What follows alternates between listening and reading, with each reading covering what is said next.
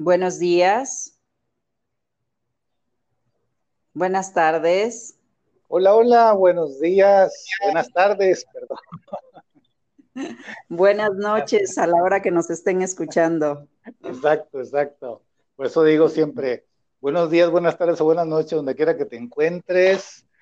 Este es un gran saludo acá desde el noreste de México, saludando a nuestra buena amiga Oralia Jiménez, allá en el centro del país, en la mera capital, en la mera capirucha, como dice. Ciudad de México, claro que sí. La CDMX. Así es. Muy bien, muy bien. Bueno, nuestra invitada de lujo, pues es aquí Oralia Jiménez, eh, asesora en finanzas personales. Ya este es el segundo episodio que está con nosotros. Esperamos que siga así. Y pues bienvenida, Oralia. ¿Cómo ves? ¿Cómo estás? ¿Cómo, cómo has visto la situación tanto a nivel global como a nivel personal ahí con tus, con la gente que has asesorado? A ver, dinos.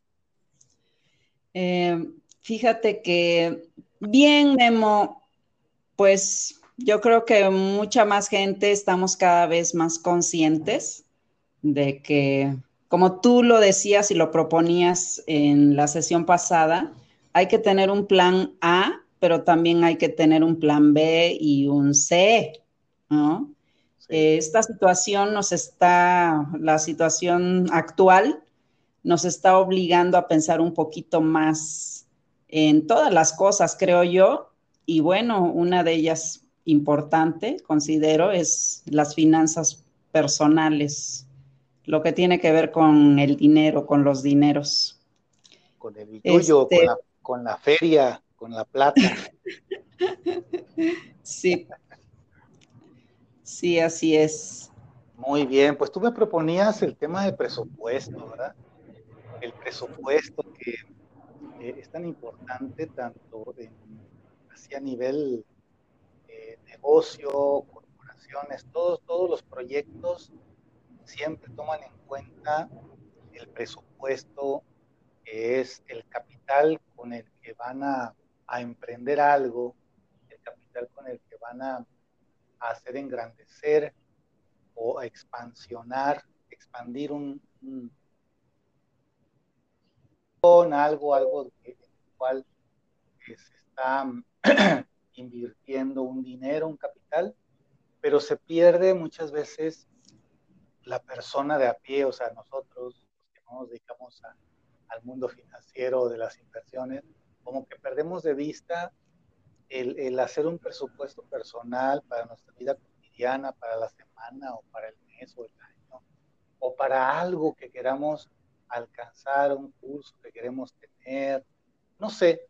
A ver, platícanos más acerca del presupuesto oral. Sí, bueno, para iniciar, retomando lo que vimos en la sesión pasada, por si, si alguien no nos escuchó, bueno, primero que nada sí le recomiendo que nos escuche. En la sesión primera de inducción de finanzas personales, lo que proponía yo es que la gente se pusiera a pensar, ¿no? En qué, eh, bueno, ahora lo voy a plantear de una manera como a pensar, yo tengo injerencia en lo que gano, yo tengo injerencia en lo que gasto. Si nos ponemos a pensar esto, em, pues cosas buenas van a surgir, porque desde luego nosotros tenemos eh, la batuta en esto de ganar dinero, que lo hablamos un poquito en ese, en ese primer programa, y también en lo que gastamos. Y sí es cierto, el presupuesto, como decías tú, bueno, es eh, el capital que tenemos.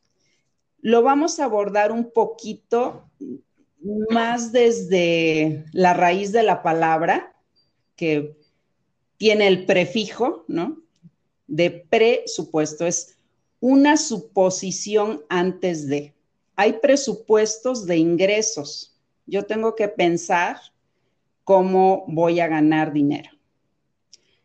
Eh, y también tengo que pensar cómo lo voy a gastar. Si yo no me pongo a pensar estas dos cosas, bueno, pues también como mencionaba en la sesión pasada, es pues las cosas me van a pasar, me va a ir bien o me va a ir mal, y como que yo no tengo un control. Y ciertamente no hay un control real. Y la palabra clave está en la planeación.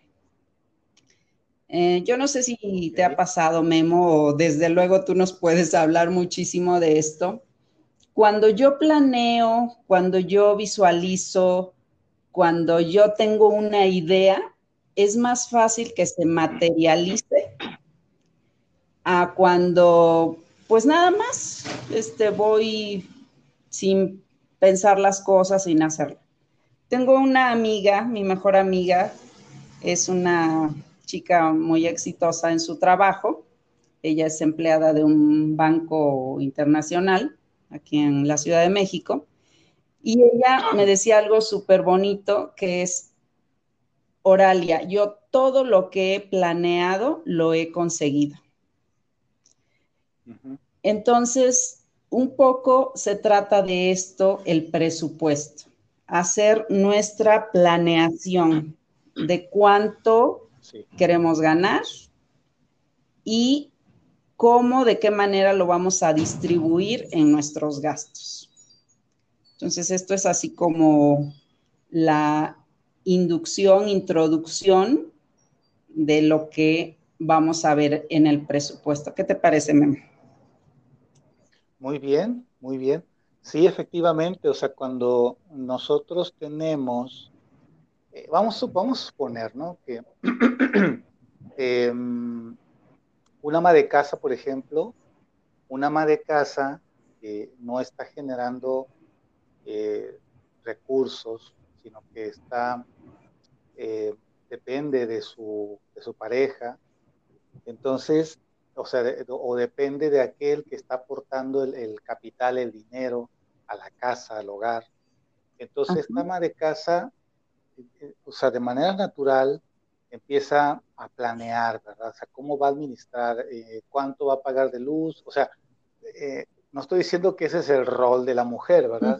Sino que si está encargada de eso, si le toca hacer eso, bueno, entonces empieza a distribuir el capital, es decir, en este caso la quincena o la semana o la mensualidad, empieza a distribuirla y después empieza, después de que paga, digamos así, como que los fijos, los pasivos fijos se le llaman, ¿no? Cuando tienes que pagar los servicios. Claro.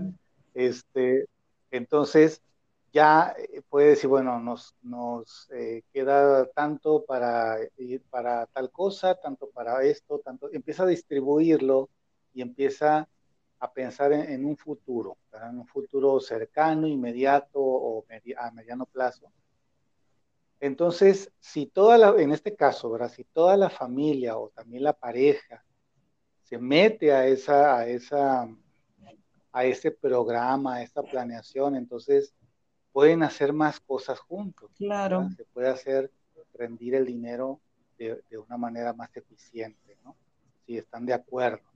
Entonces, eh, por eso lo mencionamos en el capítulo anterior de, cuando te invitamos, eh, mencionábamos de que el, dinero es una energía, el dinero es también un símbolo de trabajo, es un símbolo de productividad y que muchas veces perdemos de vista porque perdemos de vista nuestra como nuestra posición en nuestra vida, qué queremos en nuestra vida, qué queremos alcanzar en nuestra vida.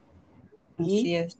hay una creencia también, hay una creencia de que no es que no tengo dinero no es que gano bien poquito, no es que, pero se pueden hacer varias cosas,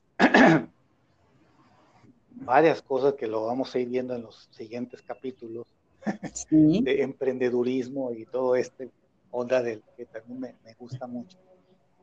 Em, me tocó a mí dirigir una, un instituto, un instituto en donde había pues dábamos servicios a costa de, una, de una membresía mensual y había un presupuesto que dependía de, la, de lo que pagaban los, los miembros de ese instituto. Y teníamos que distribuirlo y teníamos que planear la publicidad y planear el mantenimiento y cuándo se tiene que hacer esto. Entonces, sí es todo un ejercicio y, y es todo un, un desafío el estar viendo qué podemos hacer con lo que tenemos y qué podemos hacer para aumentar. Para generar más, eh, claro. para generar más, o sea, para ser más productivo. Y no hay límites en la creatividad, no hay, no hay ninguna traba en realidad, las trabas son mentales. Son, son nuestras creencias de que no podemos, de que somos pobres, de que no estudié, de que soy muy joven o que soy muy viejo, de que ya me casé o que ya tengo hijos. O sea, es una serie de, de cosas que yo mismo me he encontrado en mí mismo y que he escuchado eh, en mucha gente diciendo eso, ¿verdad? Pretextos, excusas, y, y, realmente estas, estos podcasts son para ayudarnos a ir destrabando ahí cosas, ¿no? Sí, sí, sí. Entonces, bueno, pues ya somos tus alumnos. Adelante, Oralia, dinos más sobre el presupuesto. Sí, pues qué importante lo que dices, bueno, el ejemplo que ponías de un presupuesto familiar, porque sí, efectivamente, este, en los negocios, y como lo decía yo en la sesión anterior, eh, yo regresé al, a las finanzas personales porque de ahí parte todo. Eh, los conocimientos que yo les puedo compartir, pues les, le pueden servir a la persona, eh, si es sola, a su núcleo familiar, ¿no? Aquí vamos a hablar de un presupuesto familiar. Este, Y también, como dices, si tiene un negocio o si va a emprender, bueno, por supuesto, también le va a servir para hacer un presupuesto de su negocio. ¿Qué es importante en el presupuesto? Bueno, conocer los ingresos, porque si tenemos un empleo, bueno, pues sí, desde luego lo conocemos que semanalmente o quincenalmente o mensualmente eh, hay una cantidad que vamos a ganar. Y en otros casos, en donde no es un empleo, o en donde adicionalmente al empleo hay otros trabajos o otros ingresos, eh, o una persona que gana un sueldo fijo, que está en ventas y que gana un sueldo variable, este, puede decir, no, pues es que yo no sé cuánto gano, porque una semana me puede ir bien y puedo ganar buenas comisiones y otra semana me puede ir mal. Entonces, ahí entra esta parte de la planeación. Yo requiero hacer eh, como un mínimo de lo que gano y no un mínimo, más bien un promedio de lo que voy a ganar y hacer un presupuesto que sea mensual, ¿sí? ¿Cuánto gano? Y también decíamos, ¿no? De las ideas eh, acerca de cómo más lo que tú decías ahorita en ese negocio. No hay límites de cómo más ganar dinero. ¿Qué voy a hacer? Me voy a, este, voy, me voy a poner a dar cursos de contabilidad para no contadores porque yo soy contadora, ¿no? Pero mis vecinos o toda la gente necesita estos conocimientos y yo voy a hacerlo. Clases de baile, ¿no? De salsa. Todo el mundo quiere bailar y este, pues yo me voy a poner a dar una clase ahí este, todo, cada semana para generar unos pocos más ingresos. Entonces, no hay límites. Y la otra parte que también es muy interesante, la de los gastos. Eh, se requiere también conocer los gastos se requiere comprar racionalmente y no emocionalmente. Eso es tan difícil. ¿No? Se requiere tener una guía para tomar mejores decisiones de compra, porque esta, este presupuesto es una balanza, ¿Qué va a pasar si el ingreso aumenta? Pues tenemos mayor poder adquisitivo.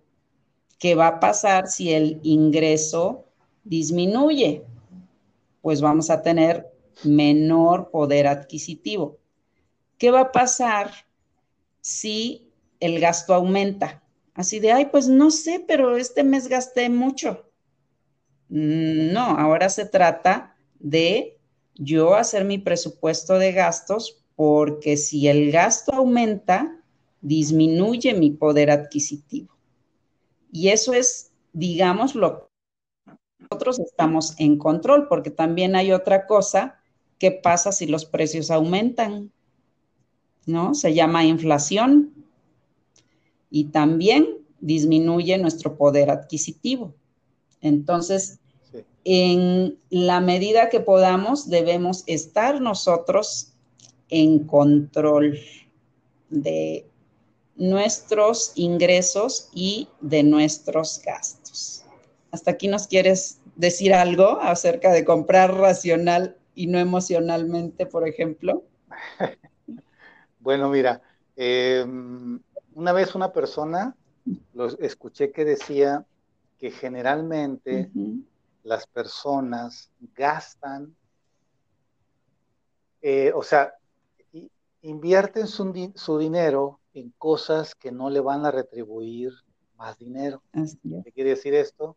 Invierten su dinero, como tú dices, gastando, comprando cosas como un celular, un carro, una casa, etcétera, y lo hacen de una manera eh, desordenada también. Y como tú dices, es efectivamente totalmente impulsiva, una planeación. En lugar de, gastar el, dinero que, que gana, invirtiéndolo en algo que pueda la persona después convertirlo en dinero o que le dé dinero, por ejemplo, ¿no?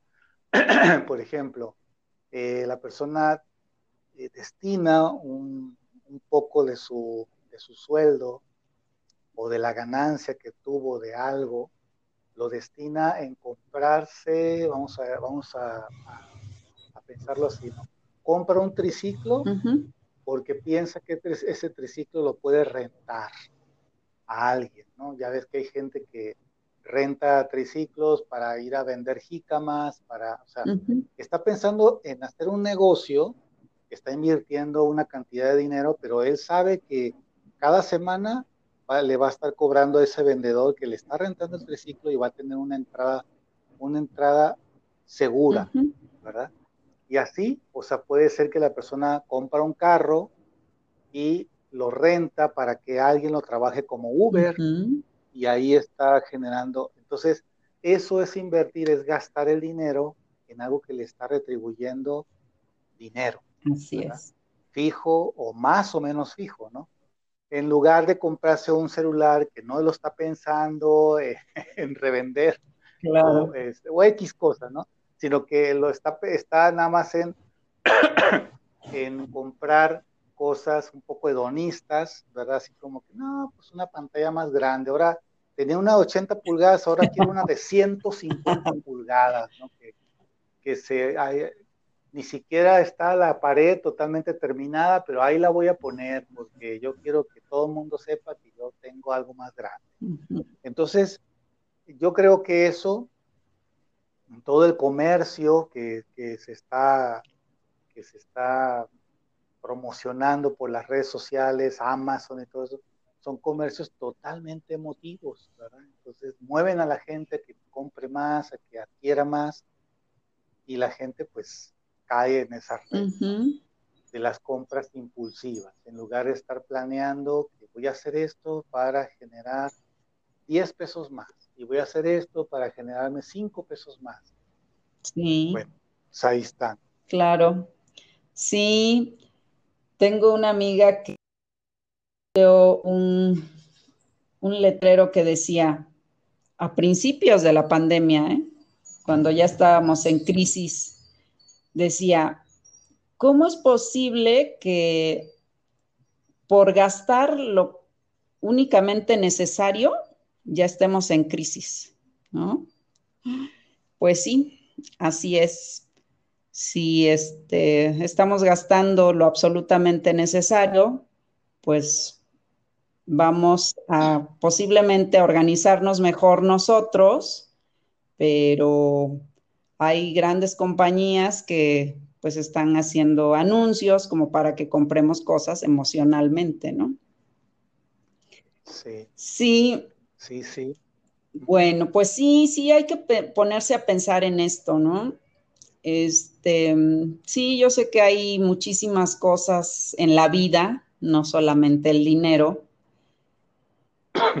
Y siendo, pues ahora sí que la moneda de cambio, siendo con lo que nos hacemos de satisfactores, pues sí juega un papel importante. Entonces sí requerimos, pienso yo, hacer eh, una conciencia de esto y no tomarlo o hacerlo tan a la ligera. Bueno, eh, siguiendo con lo del presupuesto, ¿qué va a pasar? Les decía, es una balanza. ¿Qué va a pasar cuando yo al ingreso que tengo le resto el gasto que tengo? Bueno, pues me va a quedar, ya hablando de números, si yo tengo 10 y le resto 9, pues me va a quedar una cantidad que esa en el presupuesto la podemos tomar como una cantidad que podemos ahorrar. ¿Sí? Estas son unas finanzas sanas, pero ¿qué va a pasar cuando de ingreso tenemos 10 y de gasto tenemos 11? ¿Qué sí sucede? ¿Por qué? Porque usamos la tarjeta de crédito y decimos al cabo que me da 30, 40 días para pagar. Esto no lo tengo que pagar este mes, lo tengo que pagar al otro, ¿no? Y entonces ya tenemos un número negativo y es cuando estamos utilizando un crédito o no una tarjeta de crédito, ¿no? Sino que mi mamá me prestó, porque yo quería comprarme eso y no me alcanzaba con, con mi con lo que mi esposo genera o en fin, ¿no? Poniendo un supuesto.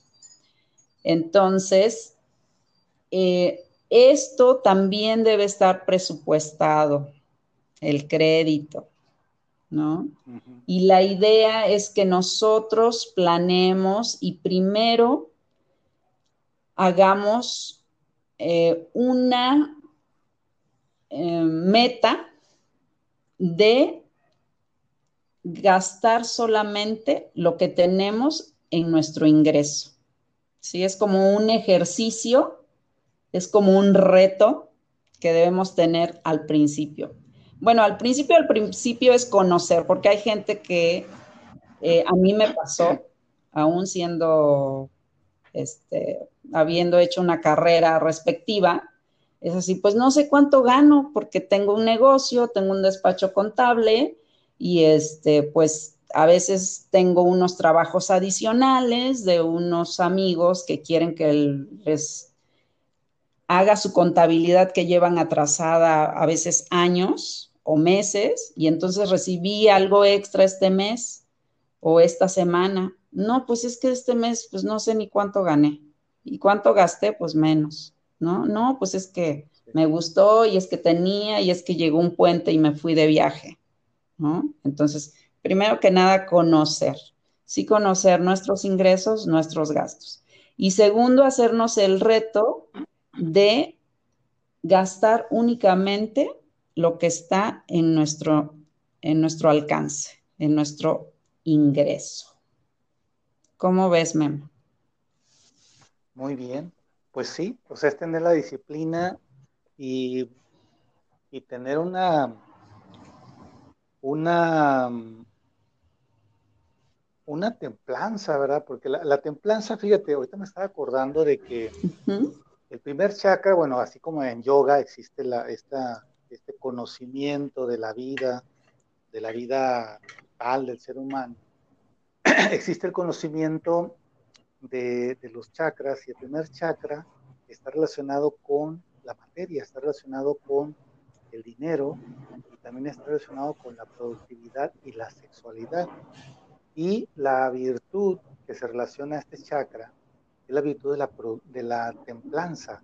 La templanza tiene, tiene varias virtudes amigas que son puntales como la autodisciplina, el autocontrol, la mente concreta y, y también el cuidado. Entonces, eh, si una persona tiene una autodisciplina, si una persona tiene un autocontrol, entonces es fácil que la persona diga, bueno, realmente necesito otro par de zapatos, realmente necesito más ropa, realmente necesito esto o lo otro. Y entonces ahí pondera a la persona, ¿no? Empieza a evaluar y empieza a decir, bueno, no es tan importante eso. Puedo postergarlo un mes o tres meses o un año. Realmente necesito otra sala, otra sala. Si ni siquiera hemos tenido en los últimos cuatro años, no hemos tenido visitas, o sea, ¿para qué quiero otra sala? Entonces, hay que estar ponderando y decir, bueno, ¿qué necesito de verdad? ¿no? Ahora, ¿puedo yo usar este dinero para, para tener una ganancia de un 15% más, o un 30% más, o un 100% más? Esa es una. Y la otra es que la persona, si tiene un autocontrol, si tiene un cuidado, si es una persona con una mente concreta, si es una persona aterrizada, tampoco se va a lanzar a decir, hoy es que este negocio que me propusieron me dijeron que me iba a dar el 250% en un mes. ¿Quién te da esa ganancia, no? Y es por eso que hay tanta gente que es defraudada. Sí. Sí, por ahí siempre hay gente que se dedica a, hacer fraudes, a timar a los crédulos, porque la gente quiere ganancias rápido, fácil y, y que sean así estratosféricas las ganancias. Eso no existe realmente los que tienen esas ganancias son los ladrones, los que se dedican a hacer esos fraudes. claro. Sí, entonces, eh, se nos está acabando el tiempo aquí de, esta, de, esta, de este segmento, pero nada más quiero cerrar. Efectivamente, es todo un trabajo y es todo un esfuerzo el, el estarnos disciplinando en cuestión del dinero, porque como es una energía, y también es trabajo. Necesitamos valorar nuestro trabajo, necesitamos apreciar eh, lo que estamos generando con nuestro trabajo y organizarlo de una manera en que cada vez el dinero sea más eficiente para nosotros. Y como tú dices, efectivamente, hay mucho crédito familiar, mucho adeudo dentro de las familias, que a veces es motivo de desavenencia, y hay mucho crédito fantasioso, así en el mercado, de ciertas eh, cadenas eh, departamentales, que embaucan también a las personas y las tienen ahí sometidas, ¿no? Entonces hay que tener mayor madurez psicológica para no caer en ese tipo de, de ganchos, ¿no? Bueno, vamos a hacer una pausa y luego regresamos de nuevo con Aurelia Jiménez, nuestra invitada en Finanzas Personales. Claro. Regresamos.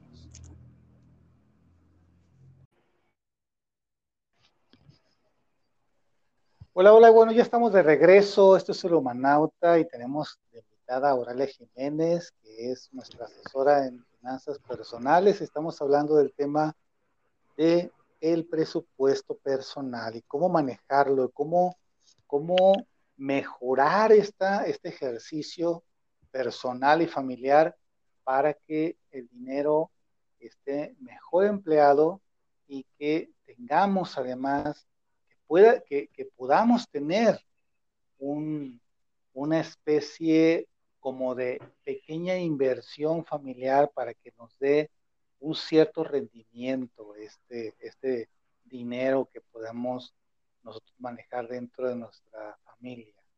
A ver, síguenos hablando, Oralia. Hola, sí. Sí, mira, ahora vamos a hablar de recomendaciones precisamente para tener nuestro presupuesto.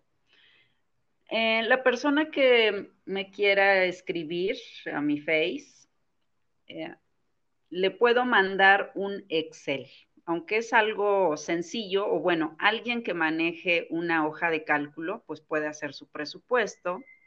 Ahorita voy a dar recomendaciones para hacerlo. Muy bien pero quien no se dé una idea o simple y sencillamente quiera este, que le mande yo la hoja de cálculo, le mando la hoja de cálculo. Yo a las personas que asesoro no necesito saber cuánto ganan, pero ellas pues, sí lo saben y hacen su presupuesto con números. Y ya conmigo trabajamos únicamente con porcentajes. ¿sí? Bueno, entonces está abierto para quien guste pedirme la hoja de cálculo de presupuesto familiar. Muy se bien. lo enviaría. Aquí en la descripción del podcast vamos a dejar el enlace para que te contacten y que tú les puedas enviar esa, ese ejercicio. Sí. Sí, bueno, pues recomendaciones para tener un, un presupuesto, para hacer un presupuesto, para elaborarlo no sé si te ha pasado también escuchar entre esas cosas que decíamos de no tengo dinero, no gano bien o este, es que yo de por sí gasto mucho, ¿no? Hay gente que dice, es que yo no puedo ahorrar porque pues no me alcanza todo, o sea, no me alcanza, o sea, no, no puedo. Y la idea con el ahorro es que es necesario y que lo deben poner en prioridad. Se dice que unas finanzas sanas deben tener un 10% de ahorro. Si eres de estas personas que no les alcanza o que no les sobra nada para ahorrar, pues yo recomendaría que primero pusieras el ahorro y de los 10 pesos que tú ganas eh, cada minuto, este, bueno, por poner un ejemplo así de un número, tú un peso ya lo tomes como que ya sabes que no lo vas a gastar, porque ese peso de cada 10 que tú ganas, ese peso lo vas a destinar al ahorro. Hay otro rubro que también muchas veces no tomamos en cuenta y que son los imprevistos. También lo mismo, hay un 10% que requerimos tener apartado para los imprevistos. Eh, yo digo, qué padre que no haya imprevistos, porque hay gente que dice, no, es que eso yo ya me estoy mentalizando que algo me va a pasar y que algo se me va a salir precisamente de mi presupuesto. Yo recomiendo, bueno, pues si em, tenemos esa manera positiva de pensar y realmente no pasó nada, ¿qué te parece si también al final de mes que no lo ocupaste, lo destinas también al ahorro. O sea, no es que 10% de ahorro sea una cantidad eh, máxima, al contrario, es una cantidad mínima. Entonces, esta es eh, una recomendación de estos porcentajes, tanto para ahorro como para imprevistos. ¿Qué te parece, Memo? Muy bien, sí, efectivamente. Em, estaba lloviendo, por ejemplo, em, e, esa frase, ¿verdad? Que dices, que, que, acabas de mencionar, que lo escucho muchísimo, y es, es que yo no puedo ahorrar, porque así como viene, así se va. y voy a ir un poco hacia atrás, que también mencionaste tú en el primer segmento, es realmente cuáles son las cosas que estás dispuesto a dejar. O sea, los gastos que no son vitales, que no son necesarios para vivir bien. Por ejemplo, hay personas, ya, bueno, eh, eh, antiguamente yo conocí personas que en su casa tenían dos líneas telefónicas, dos líneas telefónicas. Y que tenían Sky, tenían este, televisión, tenían como tres eh, sistemas de televisión, ¿ok? Y, tenían cuatro mini split, o sea, aires acondicionados, todo el día encendidos. Es decir, tenían una serie de, de gastos por comodidades, por como decíamos de nuevo, ¿no? el hedonismo, que eran gastos fijos que no eran necesarios. Y que es cierto, ganaban 50 mil, 80 mil pesos, 90 mil, y no les alcanzaba porque todo se les iba.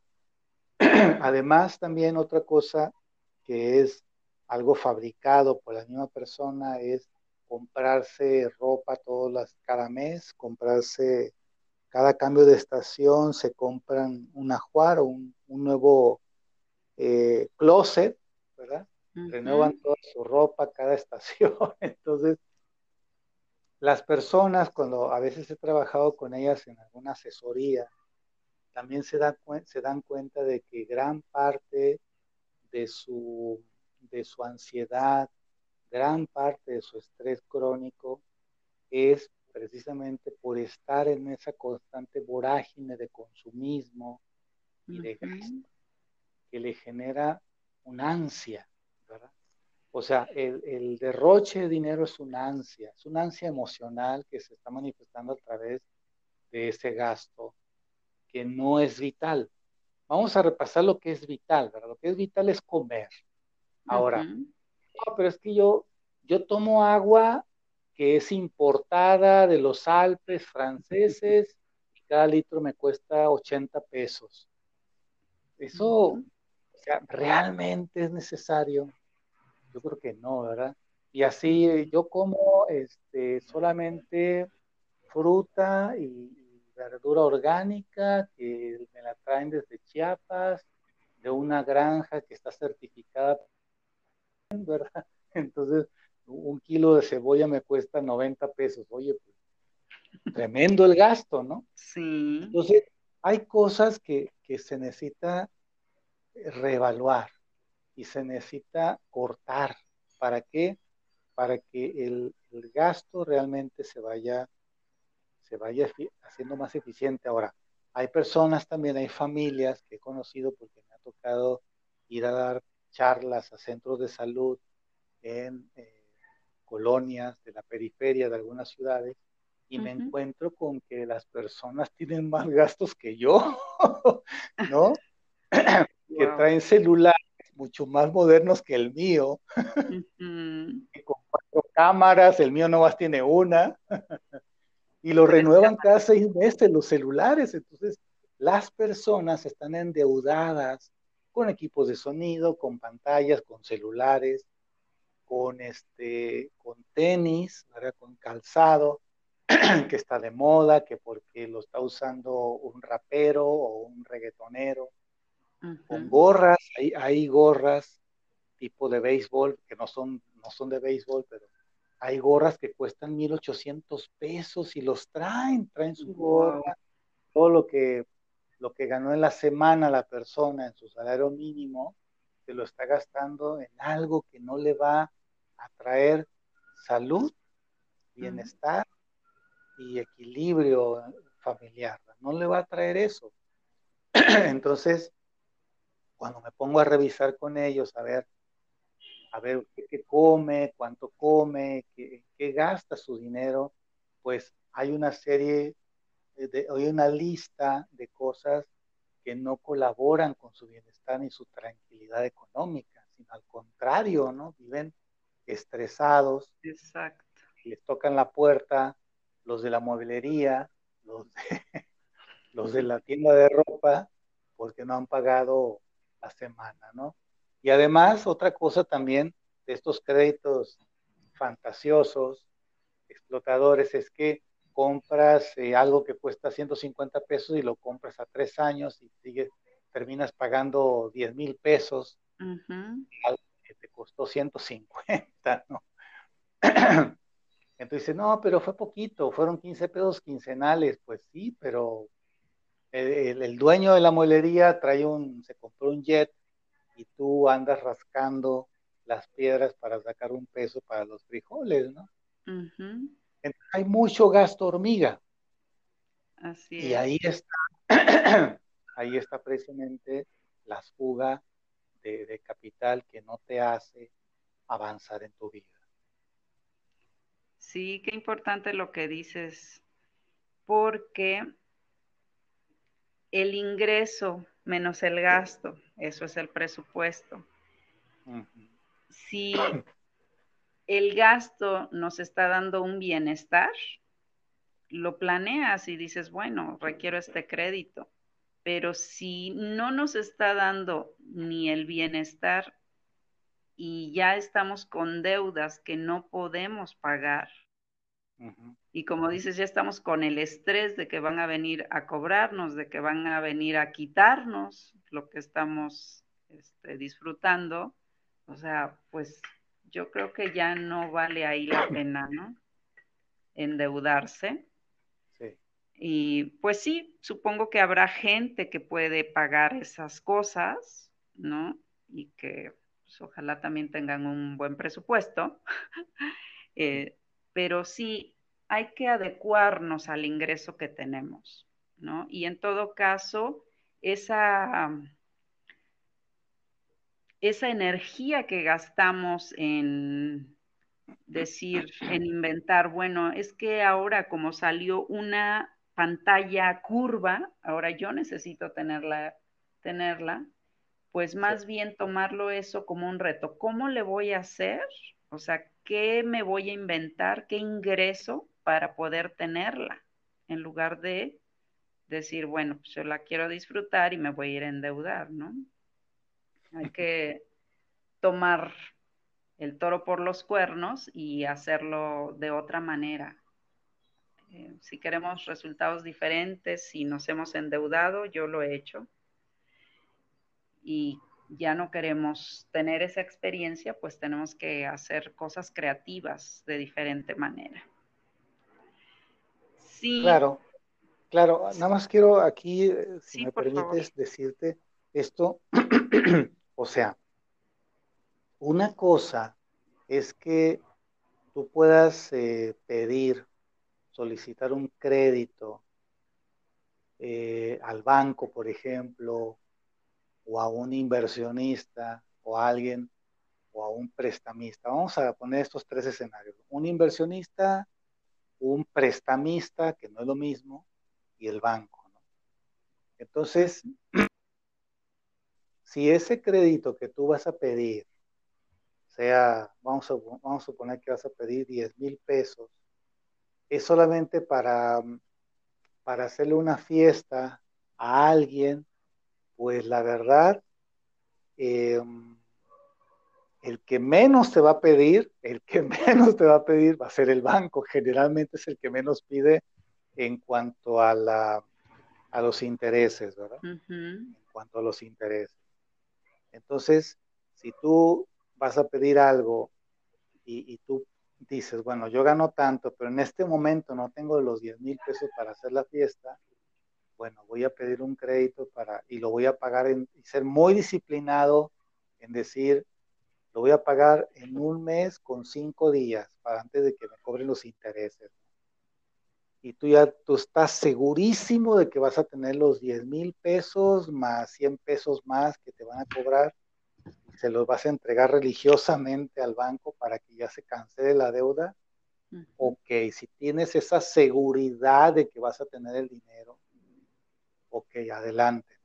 Ahora, otra cosa también que, mucha gente hace es pedir un crédito porque tiene un proyecto, tiene un proyecto que va a emprender la persona y que tiene una seguridad, digamos que tiene una seguridad como de un 70% que le va a resultar el proyecto y que va a sacar el dinero que, que pidió prestado y más. Entonces ahí eh, lo que siempre se recomienda es que uno pida el crédito a aquel que le está pidiendo lo, o sea, en intereses los más bajos. Siempre leer los contratos y siempre leer las letras chiquitas y si no lo entiendes, lleva a alguien que lo entienda, que te lo traduzca, ¿ok? Porque luego hacen unas cosas que terribles, se meten en unas cosas horribles, ¿no? Sí. De tratos.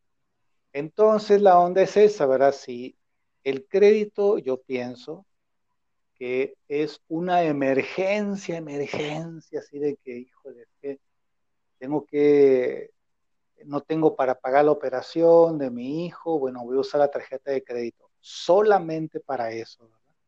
Solamente para eso. Es una urgencia, pero no que no se use de una manera así desproporcionada, que porque me voy de vacaciones, oye, pero no tengo, no, no importa, luego vemos cómo le hacemos, ¿verdad? Te, te, gastaste 30 mil pesos y ganas 5 mil, ¿cómo le vas a hacer, no? O sea, no te metas en eso, ¿cierto? Sí, sí, ahorita que decías, bueno, si le vas a pedir a un banco o a un inversionista o a un prestamista, un inversionista no te va a prestar para hacer una fiesta. Un inversionista te va a prestar para hacer un negocio y va a ver tu plan de negocios y va a ver la viabilidad de que sí resulte tu negocio y sí le puedas pagar. Y como dices, sí te va a cobrar intereses, una tasa de interés diferente un banco que un inversionista, que generalmente lo que quieren es ganar, ¿sí? Y un prestamista que también está para ganar, pero ese no le importa, lo único que le importa es que te endeudes y que le dejes un bien en garantía y que él pueda quedarse con ese bien. Digo, hablando en términos generales, ¿no? no estamos diciendo, hablando mal de nadie, ¿no? sí. Sí. Sí, y mira, lo que decías tú, este, un imprevisto, ¿no? Por eso la primera recomendación fue esa, hablar de ahorro y de imprevistos, porque ciertamente eh, no podemos eh, seguir mm, mintiéndonos a nosotros mismos, porque esa es la verdad. O sea, imprevistos existen.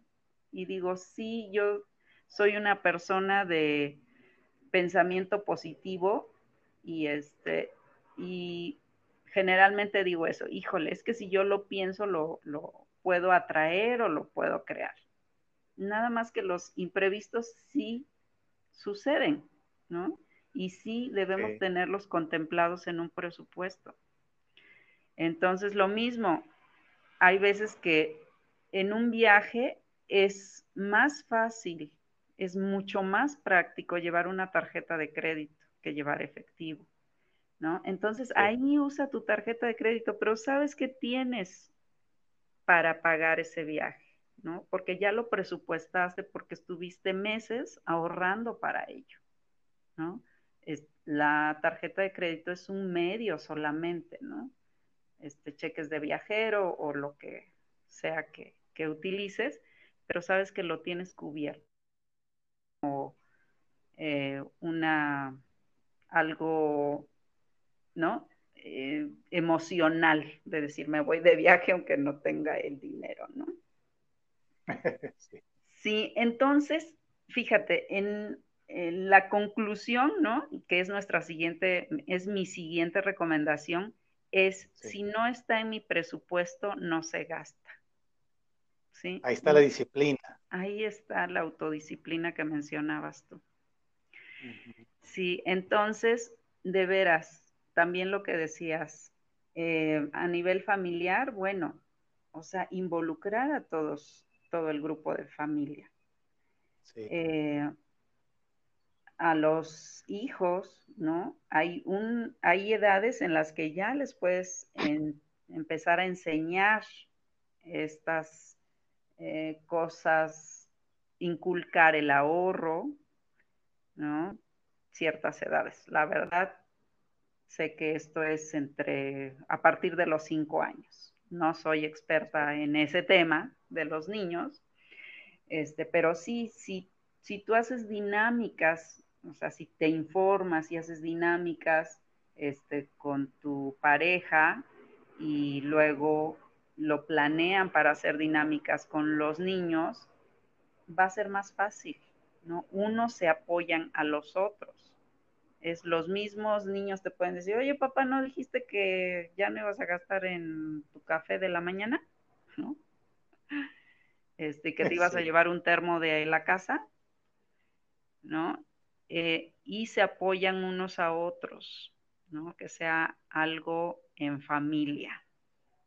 De si no está en mi presupuesto, no se gasta. Hay una siguiente recomendación, o tú me dices, este, Memo, si quieres intervenir en algo más. Sí, adelante, adelante con la siguiente. Es, eh, tú ya lo habías abordado, te me adelantaste tantito en ahorrar en los servicios, ¿no? Vemos anuncios porque incluso a nivel gubernamental, pues nos, nos tienen como la obligación de darnos estas informaciones, ¿no? Es, ser responsable, bañate en cinco minutos. ¿Por qué? Porque no vas a gastar tanto gas y no vas a gastar tanta agua. Apaga las luces de cuando no las estés ocupando, cuando no estés en esa habitación. Compra focos ahorradores. Eh, tantas y tantas recomendaciones que hemos escuchado y que nosotros sabemos y que podemos buscar hoy día en internet, ¿no? ¿Cómo lo hago para ahorrar, ahorrar en los servicios, ¿no? Sí. Sí, esto súper importante.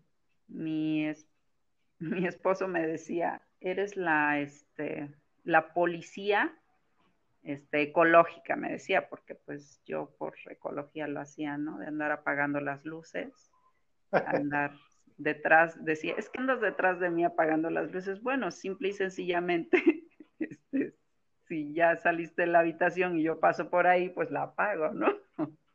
Claro. Sí. Sí, y este, y pues no sé si quieres agregar algo más, porque yo terminaría con mencionar cosas, o sea, los rubros que son eh, importantes considerar en nuestro presupuesto.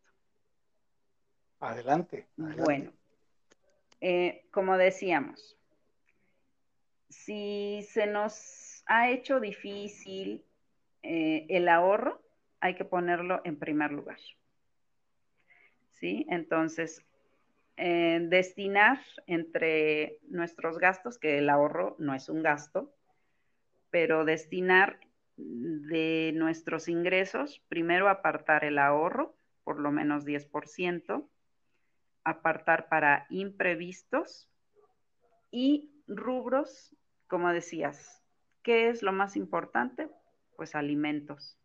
¿Sí? No podemos dejar de presupuestar alimentos. No, pues es que este, pues tuve que gastar en esto, pues sí, pero eso debe estar en un eh, rubro prioritario en tu presupuesto.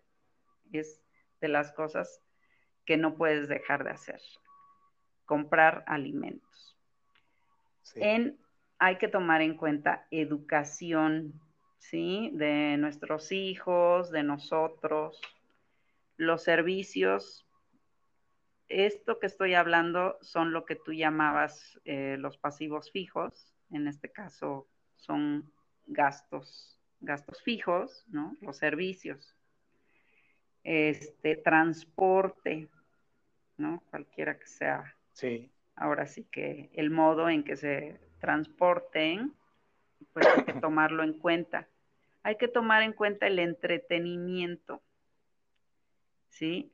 los regalos, salidas, vacaciones, nuestro inmueble, automóvil posiblemente, ¿no? Que si no lo tenemos, bueno, pues queda en el área de transporte o viceversa.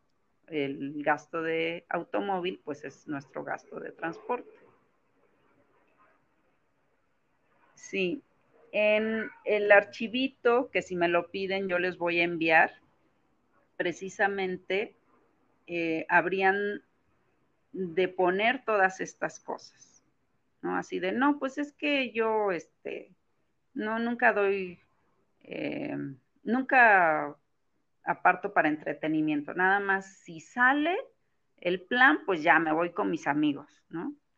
Pues ahí está el error, porque si no tengo presupuesto para entretenimiento, pues ¿cuánto me voy a gastar? Pues el tarjetazo, ¿no? Y nuevamente caemos en no tener una disciplina y no tener contemplados rubros y ahora sí que nosotros mismos hacernos de la vista gorda para no tener un, un control, en este caso, de nuestros gastos. ¿Qué opinas, Memo? Muy bien, muy bien. Pues vamos a continuar entonces con en los próximos episodios para ir eh, obteniendo pues aprendizaje sobre cómo manejarnos mejor con nuestro dinero, que es tan importante y siempre ha sido importante.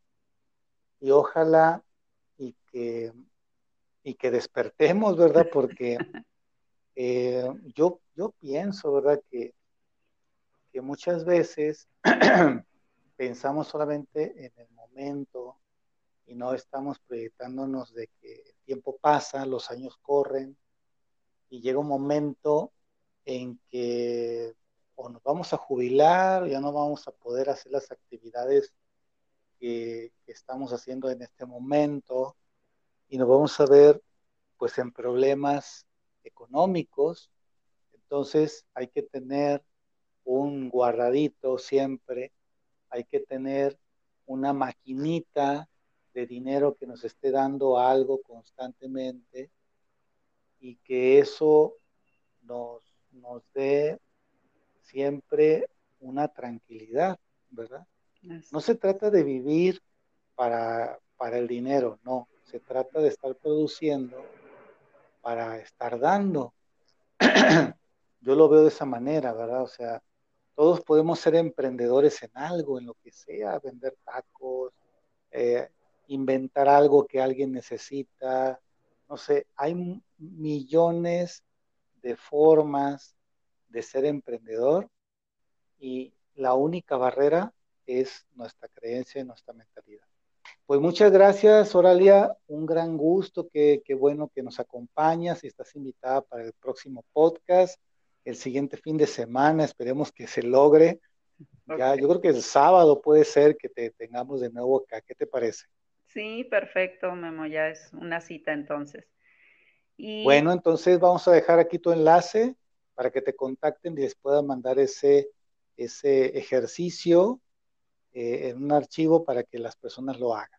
Claro, y yo nuevamente lo que con lo que quiero cerrar es recordándoles que todos podemos obtener riqueza obviamente debemos tener una inversión, una inversión de tiempo, una inversión de conciencia, ¿no? Para este, tener nuestros frutos y que todos seamos ricos, que todos tengamos abundancia, porque pues lo merecemos. Gracias. Claro, y sí se puede. Muchas gracias. Esto fue Lo Manauta y nos vemos en el próximo. Hasta pronto. Chao, chao. Hasta luego. Bye.